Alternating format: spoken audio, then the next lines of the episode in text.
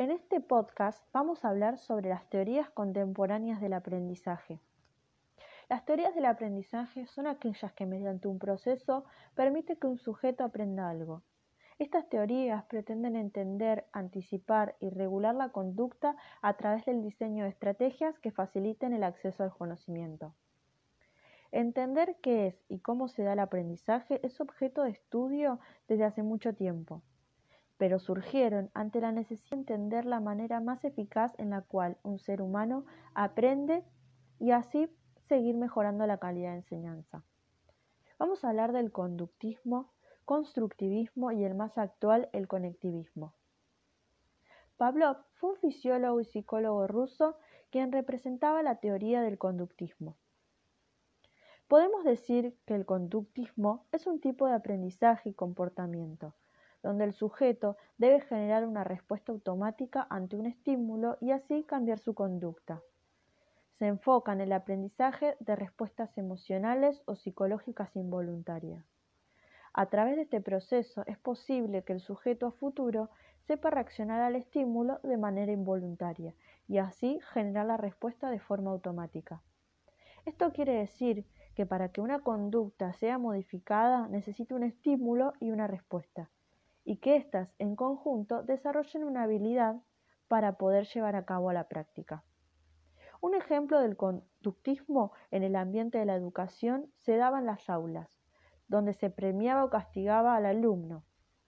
Se premiaba a aquel que participaba en clase y se castigaba al sujeto que tenía mal comportamiento.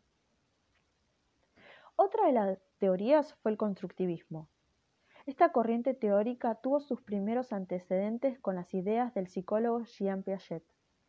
Proponía que el aprendizaje lo construye el propio sujeto al interactuar con el ambiente, ya que el alumno construye el conocimiento basado en su experiencia, donde el conocimiento nuevo se une a lo que ya sabe para generar un nuevo aprendizaje. El alumno pasa a ser un autor activo en el ambiente. Un ejemplo básico del constructivismo es que si un sujeto se le pide que realice un dibujo, éste va a realizarlo desde su punto de vista y con las características que él mismo aprendió desde el objeto, desde su experiencia. Sabemos que el conductismo y el constructivismo fueron teorías desarrolladas antes de la llegada de la tecnología, pero posteriormente se generó una nueva corriente llamada conectivismo, donde el aprendizaje se basa en la era digital. Fue desarrollada por George Siemens, donde su análisis se basó en las limitaciones de la teoría del conductismo, cognitivismo y constructivismo, para explicar el efecto que las tecnologías han tenido sobre ah, cómo vivimos actualmente, cómo nos comunicamos y aprendemos. El conectivismo es la integración de los principios explorados por la teoría del caos, redes, complejidad y autoorganización.